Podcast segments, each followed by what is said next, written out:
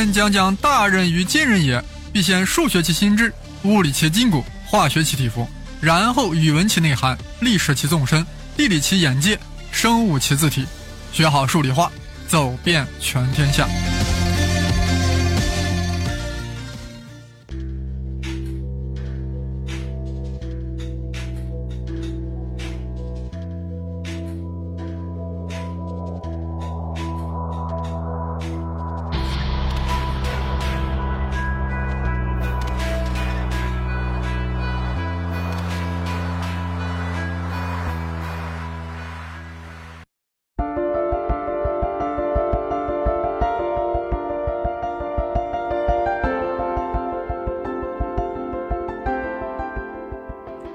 大家好，我是生粒子老师。此番我们开讲无理数。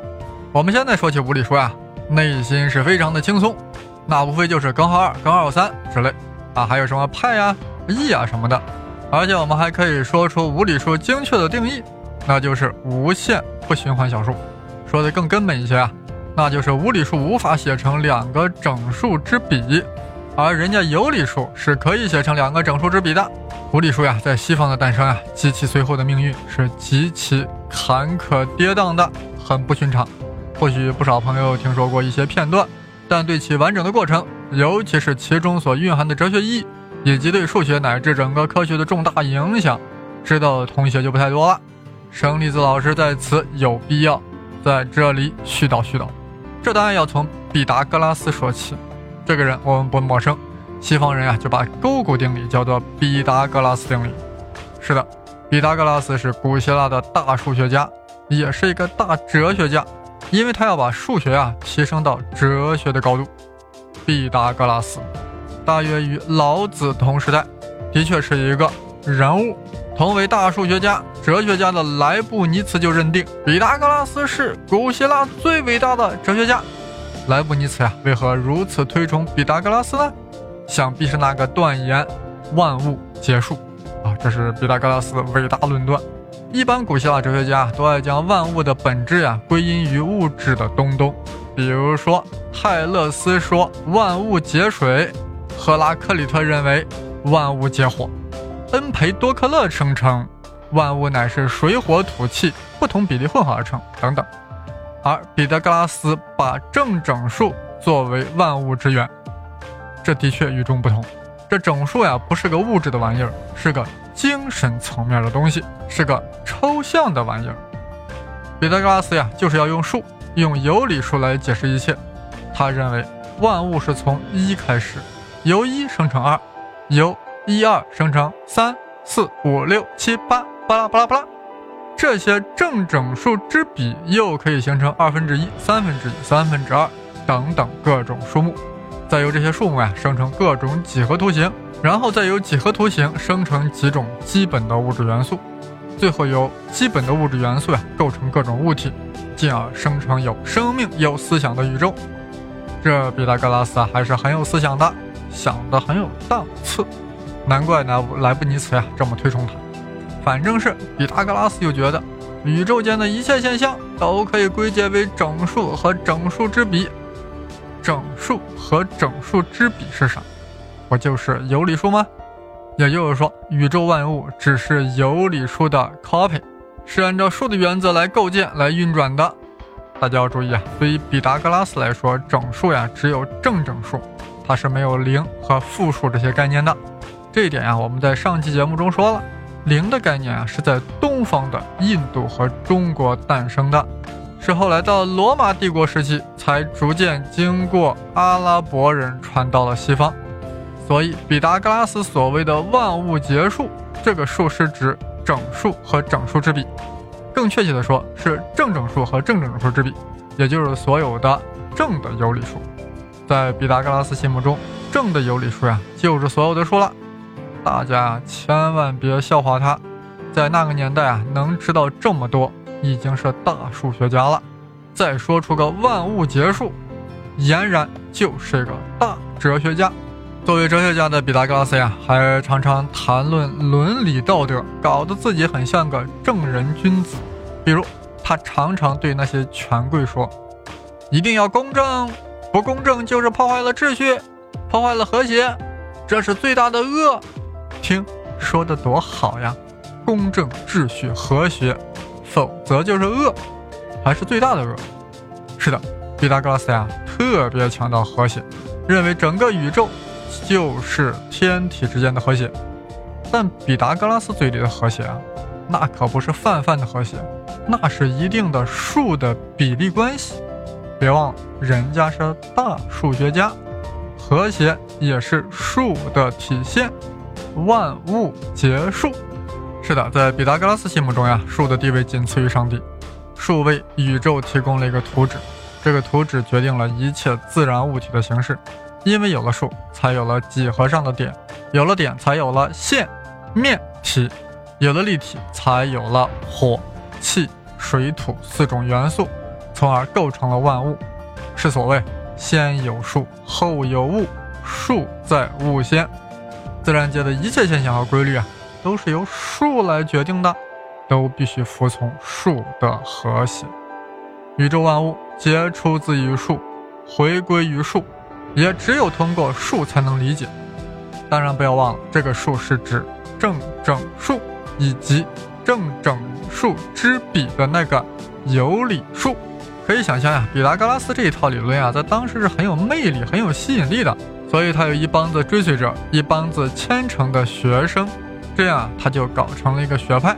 但这个学派可不只是研究数学，因为毕达哥拉斯呀，终归是个哲学家，而且还关心政治、关心灵魂的问题，所以毕达哥拉斯学派啊。成为了一个从事数学、政治、哲学和宗教研究的活动群体，而且是一个带有神秘主义色彩的群体。毕达哥拉斯这人的确不是一般学者，他兼具政治家、宗教家的手段和气魄，给自己的学派制定了一套严格的纪律，要求所有成员都要宣誓效忠于本学派，而且所获得的任何知识均要对外保密，而且。而且要将一切学术发现、学术成就都要归功于我，毕达哥拉斯，因为我是毕哥哥。听到这里啊，大家心目中慢慢树立起了毕哥的形象，而且这个形象越来越生动，越来越鲜活。智慧、傲慢、专横、霸气，果然可以简称为毕哥。毕哥，但是呀。再大的权威，再牛的逼格，他对世界和宇宙的认识总是有限的。毕哥哥怎能例外？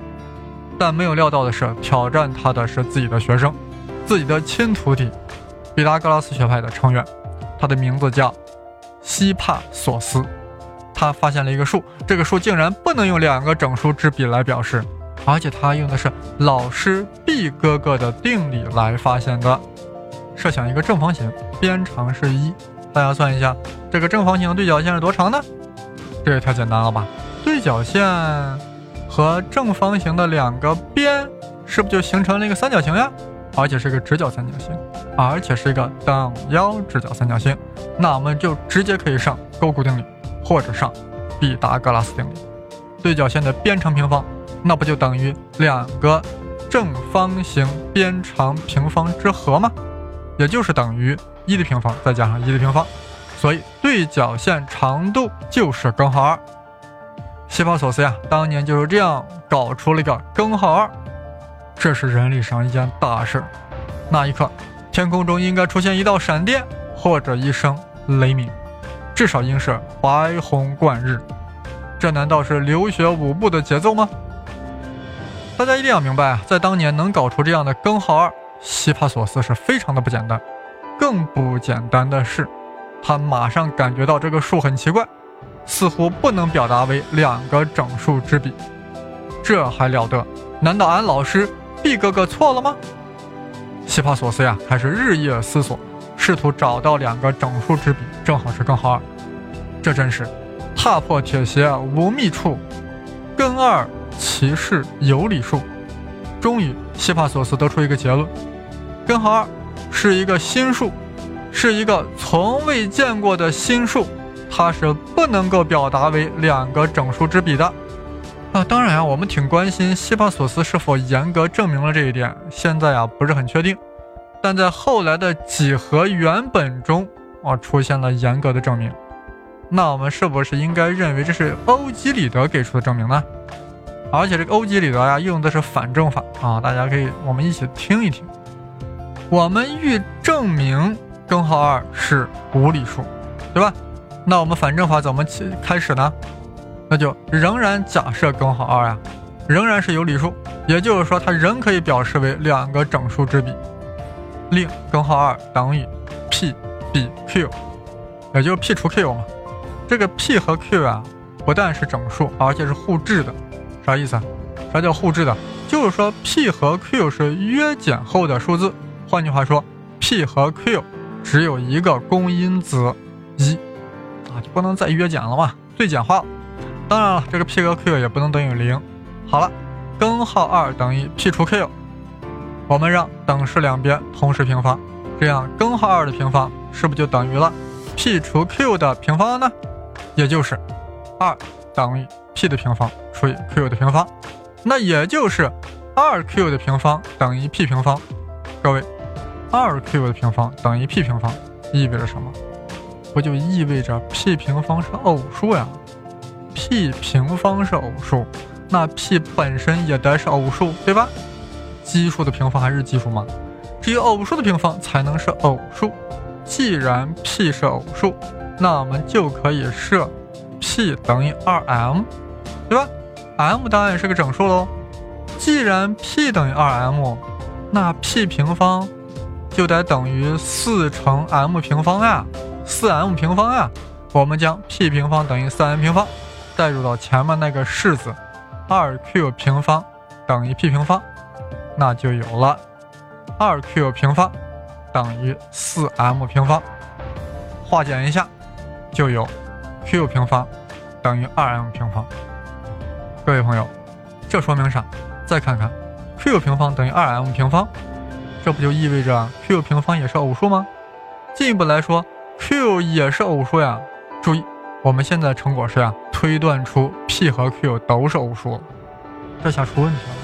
我们最初假设根号二等于 p p 除 q 时，是假设 p 和 q 是互质的呀。两个偶数还怎么互质呢？两个偶数至少有公因子二呀，这是很二的呀。这意味着我们推出了与前提假设相矛盾。由此反证法大功告成，说明我们的前提假设是错的。我们前提假设说根号二是有理数，也就是说可以表示为两个整数之比的嘛。最后我们证明出根号二不是有理数。也就是说，它不能表达为两个整数之比。欧几里得证明的相当棒，不愧为是数学大家，我在这里点个赞。当希帕索斯很激动、很兴奋地将这一发现告诉老师毕达哥拉斯时之时呀，毕哥哥是心头一颤，眼前发黑。这个小小的根号二是会动摇我的学说，毁了我一世英名的，怎么办？毕达哥拉斯陷入了沉思。内心挣扎不安，怎么办？否定又否定不了，接受又无法接受，人生之痛苦莫过于此。这毕达哥拉斯学派啊，最终展现出了宗教团体的面目。为了维持万物皆是有理数的信条，为了让本学派不灭亡，毕达哥拉斯悍然决定，严密封锁根号二，不能让外界知道，绝不能让外界知道。还有这样一个数根号二，但是希帕索斯呀不是一个好学生，不是一个好成员，他对 B 哥哥不够虔诚，他最终将根号二泄露了出去。为了防止被迫害，希帕索斯流亡他乡，但是必往恢恢，疏而不漏。最终呀，在一条海船上遭遇到了 B 氏门徒，B 氏门徒见到这个门派的叛变者、叛逃者。毫不犹豫地将他投入大海中，淹死了他。是的，追求真理是要付出代价的。还记得上期节目中说，一个罗马学者因为传播印度人发明的铃而被教皇夹断手指的惨剧吗？毕达哥拉斯比教皇更残忍，直接投海灭口了。叫你再根号二，我直接就把你开根号喂鱼了。希帕索斯的死法呀，还有另一种死法，就是传说中的另一种死法，是毕达哥拉斯亲自动手的。有一天，毕哥哥对他说：“小西呀，咱俩一起出海吧，好好聊一聊。”希帕索斯受宠若惊，能与老师泛舟大海，那是何等荣耀呀！死而无憾啊！看来我的根号二令老师对我刮目相看了。清晨，师徒二人一起出海。傍晚，毕哥只身返航。没有人知道海上发生了什么事儿，我们可以想象一下海上两人的对话：“小西呀，以后就不要再提根号二了，那玩意儿太伤感情了。”老师，根号二可是用您的定理推断出来的呀，是明明白白的呀。小西，我很严肃地告诉你，根号二会毁了我，毁了我们的门派。老师。您不是一向教导我们为人要公正、要有爱、要和谐吗？我们学派为什么就不能容纳根号二呢？毕哥哥顿时是怒火燃烧，你竟然犟嘴，教训起我毕哥哥！江湖上谁敢在我面前无礼？说罢，一把将西帕索斯推入大海。在那一刹那，西帕索斯肯定想不通：我说个根号二，为什么就是对老师无礼的呢？是谁第一次将根号二这种数叫了无理数呢？是达芬奇，那已经是十五世纪的事儿了。希帕索斯发现了无理数，他对老师无礼，但却坚持了真理。他虽然死了，但还活着，与他亲爱的老师一起，永远活在数学史中。希帕索斯虽然死了，但他的根号二却在整个希腊半岛传开了，震撼了所有数学家、哲学家。他给数学带来了第一次严重危机。